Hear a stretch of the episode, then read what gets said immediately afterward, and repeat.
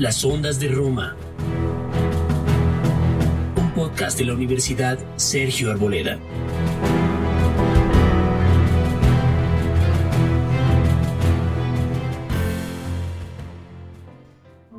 Bienvenidos al séptimo y penúltimo episodio de esta tercera temporada de Las Ondas de Roma. Soy Andrés Felipe Arias y vamos a entrar en el segundo año de esta apasionante historia sobre lo que sucedió durante la guerra social, ese descomunal conflicto bélico entre Roma y sus aliados italianos a principios de la segunda década del siglo I antes de Cristo, guerra que a estas alturas ya tenía despedazada la península itálica. Sin más preámbulos, trasladémonos entonces de una vez al año 89 antes de Cristo.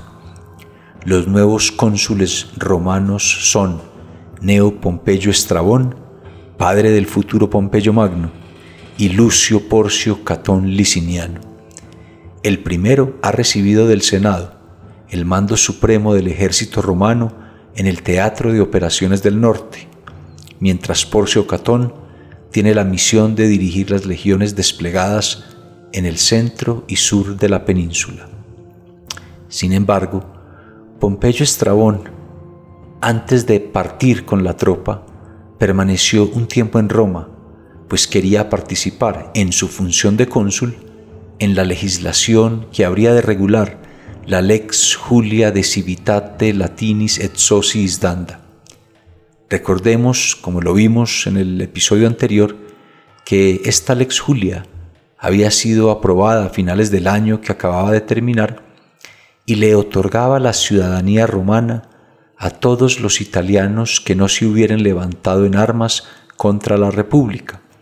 Era ese reconocimiento final del Senado y del pueblo de Roma de que tarde o temprano, ganara o perdiera la guerra Roma, el paso de la ciudadanía romana para todos los italianos era algo inevitable. Aún así, Pompeyo Estrabón despachó al ex cónsul Sexto Julio César a asediar Ascoli Piceno en lugar del propio cónsul ciudad esta que, como lo vimos un par de capítulos atrás, hizo detonar la guerra, cuando un pretor enviado por el Senado de Roma y los demás ciudadanos romanos fueron masacrados, ciudad sobre la que Roma, como era de esperarse, quería descargar con furia toda su vindicta y su retaliación.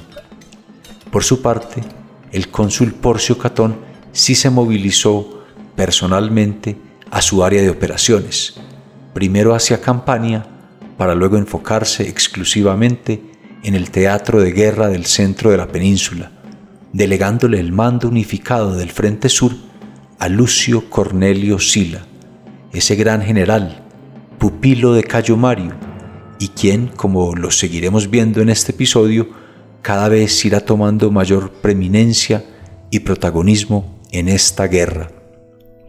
Pues bien, en camino a Ascoli Piceno, Sexto César aniquiló una columna de ocho mil picenos rebeldes en las afueras de Camerinum, la actual Camerino, y luego siguió avanzando hacia la ciudad objeto de la vindicta romana. Pero volvamos por un momento a Roma y a la legislación que regularía la Lex Julia. Lo primero que hizo Pompeyo Estrabón fue presentar un proyecto de ley que le otorgaba la ciudadanía a todas las ciudades con derechos latinos al sur del río Po, así como los derechos latinos a las comunidades celtas de Aquileia, la actual Aquileia, Patavium, la actual Padua, y Mediolanum, la actual Milán, al norte de dicho río. Este proyecto de legislación se convirtió en la Lex Pompeia, probablemente en la Asamblea Tribal.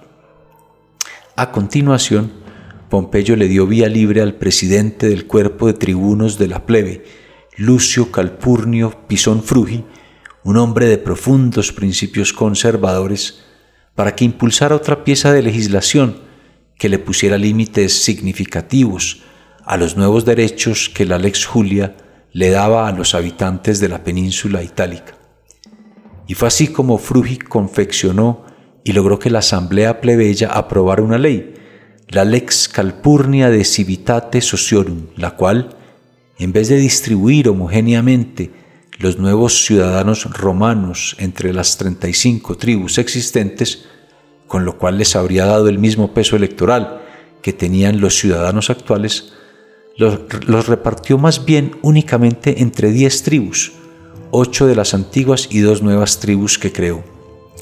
Sin embargo, los tribunos de la plebe Marco Plaucio Silvano y Cayo Papirio Carbón lograron sacar adelante otra ley en la asamblea plebeya, la Lex Plautia Papiria de Civitati Socis Danda, extendiendo las concesiones de la propia Lex Julia, toda vez que otorgó el derecho de ciudadanía romana a todos los habitantes de la península itálica al sur del río Po, sin excepción alguna y siempre y cuando la persona cumpliera tres condiciones. Primero, estar inscrito en la lista de su municipio, es decir, residir legalmente en su localidad.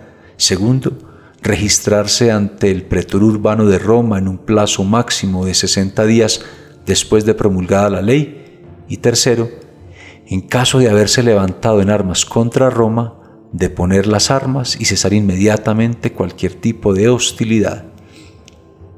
El cónsul Pompeyo, todavía en Roma, también celebró elecciones para la magistratura censorial, saliendo elegidos el ex cónsul Lucio Julio César y Publio Licinio Craso. Adicionalmente, el tribuno Marco Plaucio Silvano logró que la asamblea plebeya le aprobara otra ley, la Lex Plautia Judiciaria, pieza de legislación esta que invirtió las cosas en cuanto a la famosa Comisión Variana, ese instrumento de terror que había sido creado por Híbrida el año anterior para vengarse del Senado y tal como lo vimos en un episodio anterior. En efecto, gracias a la nueva ley de Marco Plaucio Silvano, ahora una nueva comisión, la Comisión Plautiana, debía encauzar penalmente a todo aquel que se hubiera opuesto a la ciudadanía romana para los italianos. Esta nueva ley era simplemente una venganza contra el propio Híbrida. Tanto así que Cayo Julio César Estrabón Bopisco, hermano menor nada más y nada menos que del excónsul y ahora censor Lucio Julio César, así como de Quinto Lutacio Cátulo, se ganó por suertes la función de conducir la primera imputación en el marco de la comisión plautiana. ¿Y quién fue el primer imputado? Pues, como lo habrán imaginado, el mismo Quinto Vario Severo Sucronensis, también conocido como híbrida. Como el veredicto de culpabilidad era inminente, resulta que antes de concluir el juicio, híbrida se suicidó ingiriendo veneno. Tardó algunos días en morir y solo unos pocos amigos asistieron al funeral. Por los mismos días, y ya en el mes de marzo de ese 89 a.C., el príncipe Senatus, el gran Marco Emilio Escauro también murió.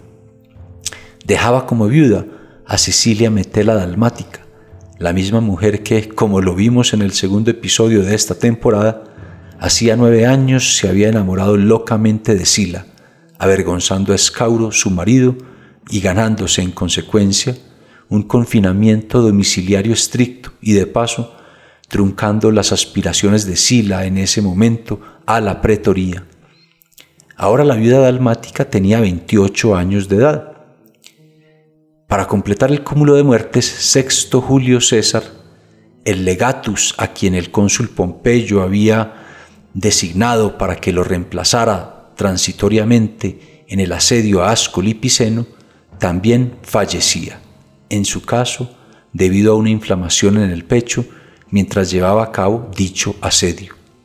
Así las cosas, una vez concluidos los funerales de Estado en honor de Escauro, Pompeyo Estrabón abandonó Roma con rumbo a Ascoli Piceno, toda vez que ahora debía dirigir personalmente el asedio contra la ciudad que tarde o temprano tenía que caer y ser arrasada para vengar a Roma. Con él viajaron, por supuesto, su hijo Pompeyo, el futuro Magno, así como el gran amigo de este y ayudante de aquel, Marco Tulio Cicerón. Cuando Pompeyo Estrabón alcanzó las proximidades de Ascoli Piceno, sus legiones derrotaron a una fuerza combinada de picenos y marsos que defendía las inmediaciones de la ciudad. De hecho, los marsos iban al mando del propio Publio Betio Escatón, quien logró escapar con unos pocos de sus hombres. De este modo el terreno quedó despejado para que Pompeyo Estrabón intensificara el asedio romano sobre las murallas de Ascoli Piceno. Entre tanto, en el teatro de operaciones del centro de la península, algo raro había sucedido. Resulta que Cayo Mario el Menor, hijo del gran Cayo Mario, fungía como uno de los tribunos militares del cónsul Porcio Catón.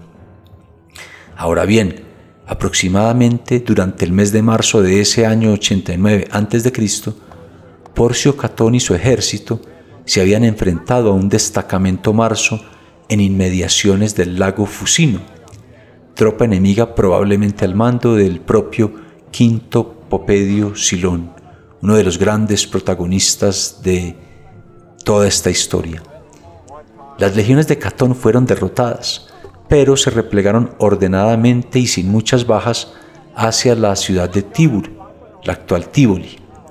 Sin embargo, justo antes del inicio del repliegue, aunque algunas fuentes indican que fue más bien durante un asalto a un campamento marzo, el cónsul Catón murió en combate.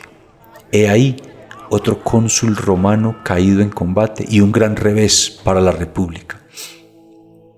Algunas fuentes indican que ante la muerte del comandante en jefe y ante el vacío de mando que se observó en esos momentos, fue el tribuno Cayo Mario el Menor quien condujo ordenada y exitosamente el repliegue de las legiones hacia Tívoli. Y conocida la noticia en Roma, el legatus y expretor urbano del año anterior, Lucio Cornelio Sina, fue inmediatamente despachado hacia Tívoli, en donde asumió el mando de las legiones allí acantonadas y naturalmente llevó a cabo una investigación en torno a los hechos que habían conducido a la muerte en combate del cónsul Porcio Catón. Pues bien, alguien en el staff de Catón señaló a Cayo Mario el Menor de haber sido el instigador de su muerte, quizá exponiendo como motivo diferencias en torno a la forma de conducir las tropas en medio del fragor del combate, o quizá revelando que Catón no era muy querido por sus hombres.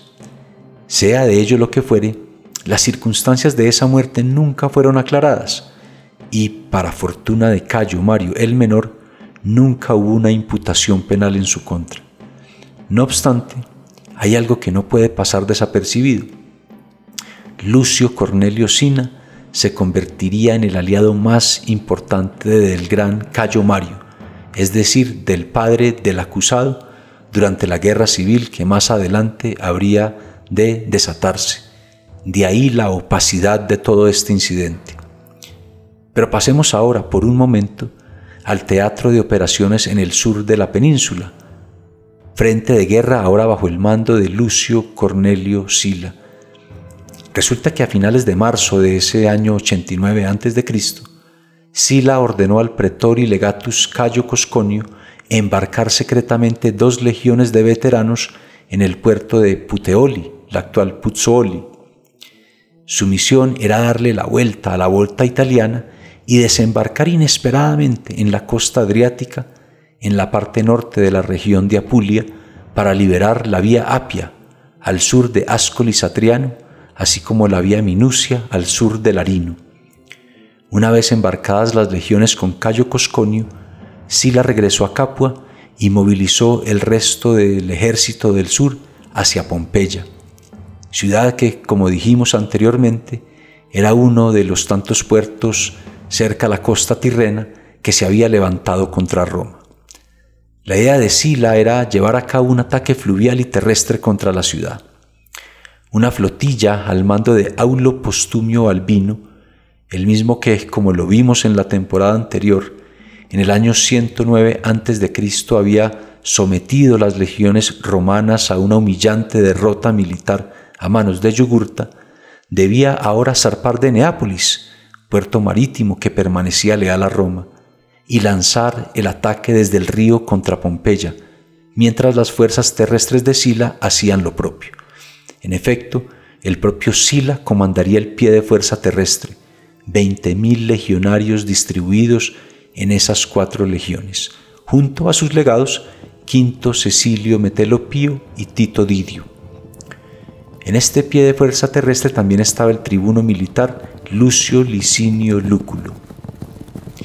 Todos estos serán muy importantes en el futuro que habremos de narrar en próximas temporadas, especialmente para el futuro de Sila. Pero volviendo a lo que nos ocupa, debemos decir que los hombres de Postumio Albino se amotinaron antes de zarpar de Neápolis y lo hicieron debido al maltrato al cual éste los sometía y lo asesinaron. Sila inmediatamente se desplazó al lugar de los hechos, pero en vez de diezmarlos o azotarlos por ello, les perdonó la infracción a cambio de que combatieran con ferocidad nunca antes vista durante el inminente ataque contra Pompeya. Sila nombró entonces como almirante de la flota a Publio Gavinio, enterrando así los hechos que habían conducido a la muerte de Postumio Albino. Así las cosas, ya en abril de ese año 89 a.C., el ataque romano combinado contra Pompeya estaba listo para comenzar. Sila dividió sus 20.000 hombres en dos columnas, ubicándolas frente a dos puertas diferentes de la ciudad, además atrincherándolas en campamentos sólidamente fortificados. Simultáneamente, las embarcaciones romanas lanzaron su propio ataque desde el río, disparando sin cesar proyectiles con fuego sobre las murallas que cubrían esa parte de la ciudad. Un ejército samnita de 30.000 hombres, al mando de Lucio Cluencio, llegó a prestarle auxilio a los pompeyanos. Los italianos se formaron a 300 pies de las empalizadas del campamento romano. Ahora bien, a pesar de que los samnitas llevaban enorme ventaja en cuanto al tamaño del pie de fuerza y que una tercera parte del ejército romano estaba por fuera en misiones de patrullaje y abastecimiento, la orden de Sila a sus hombres fue la de salir a combatir. De hecho, el súbito ataque romano en tres columnas diferentes fue totalmente sorpresivo para los samnitas, como quiera que Cluencio nunca esperó que Sila se atreviera a dar batalla en semejante inferioridad numérica. Durante una hora, cerca al mediodía, los dos ejércitos chocaron. Y justo cuando parecía que las legiones de Sila iban a tener que replegarse, las unidades romanas que se encontraban por fuera regresaron y embistieron la posición samnita desde atrás. Desde luego, esto introdujo un renovado vigor al ejército romano, al mismo tiempo que causó una grieta en la posición italiana. Y como era de esperarse, el pie de fuerza samnita comenzó a flaquear. Cluencio logró mantener la cohesión de su ejército durante una hora más, pero cuando ya todo estaba perdido, Cluencio optó por recoger los 20.000 hombres que le quedaban y replegarse a marchas forzadas hacia la ciudad de Nola, mientras el ejército de Sila perseguía. Recordemos que Nola era la ciudad en donde, por orden de Mutilo, dos mil legionarios romanos habían sido inducidos a desertar hacia la causa italiana y en donde el pretor romano Lucio Postumio, junto a sus centuriones y tribunos militares, había sido ejecutados. Es decir, era otra ciudad sobre la que tarde o temprano iba a recaer la furia de la República. Pues bien, a pesar de los ruegos de los samnitas, la ciudad de Nola no abrió sus puertas, toda vez que, en vista de los antecedentes, no podía exponer su propia seguridad ante la amenaza romana. En consecuencia, Cluencio y los veinte mil samnitas no tuvieron opción diferente a hacerle frente a las envalentonadas legiones de Sila, las cuales venían detrás pisándoles el paso. Y aunque una pequeña puerta de la ciudad finalmente cedió a la presión de quienes huían, con lo cual unos pocos samnitas pudieron entrar y resguardarse de la persecución romana, la derrota italiana fue aplastante. Casi todos los samnitas murieron en combate ese día, incluido Cluencio, quien habiendo podido entrar a resguardarse en la ciudad, prefirió no hacerlo cuando se percató de que solo un puñado de sus hombres podría salvarse, y salvó su honor. Pero fue el día más glorioso de Sila. Sus tropas, en absoluta adoración por él, lo proclamaron imperator en el campo de batalla. Más significativo aún, sus hombres también le confirieron la corona gramínea, también llamada corona obsidional. La corona gramínea era reservada para los comandantes o generales que, durante una batalla, habían logrado salvar a un ejército entero. De este modo, a sus 51 años de edad, Sila no solo lograba dar su primera victoria militar como comandante en jefe de todo un teatro de operaciones, sino que, como veremos, finalmente lograba un punto de inflexión a favor de Roma en una guerra que muchos daban por perdida para la República. Ahora bien, un par de días más tarde, las cuatro legiones de Sila estaban nuevamente atrincheradas frente a Pompeya, ciudad que seguía recibiendo un permanente bombardeo de misiles encendidos desde el río, disparados por la flota romana. La ciudad ya había sufrido mucho y, como es apenas lógico, fue cuestión de unos días más para que se rindiera. Una vez sometida a Pompeya, Sila llevó dos de sus legiones hacia Estavia, mientras Tito Didio condujo las otras dos hacia Herculano. Fue así como el último día de abril de ese 89 a.C., Estavia capituló y a los pocos días Sorrento también lo hizo. Herculano, sin embargo, seguía resistiendo. Era el último puerto bajo dominio italiano en esa región que no se rendía ante Roma. Sin embargo, como lo acabamos de decir, la guerra ya había tenido un punto de quiebre gracias a Sila, y ahora la iniciativa y la ventaja era para la República de Roma. Lastimosamente, hemos llegado al final de este episodio, pero en el próximo capítulo, el último de esta temporada, conoceremos el desenlace de esta apasionante historia, la historia de la guerra social entre romanos e italianos. Mi nombre es Andrés Felipe Arias y esto es Las Ondas de Roma.